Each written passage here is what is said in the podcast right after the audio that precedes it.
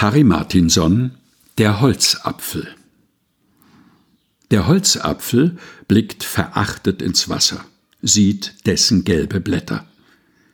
Er schüttelt seine Früchte in die Quelle, bereitet eine Apfelsuppe.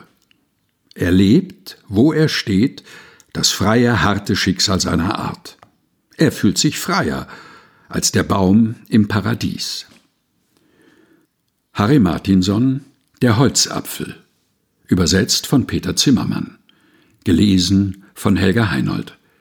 Aus dem Buch Naturbetrachtungen. Erschienen im Afeier Verlag.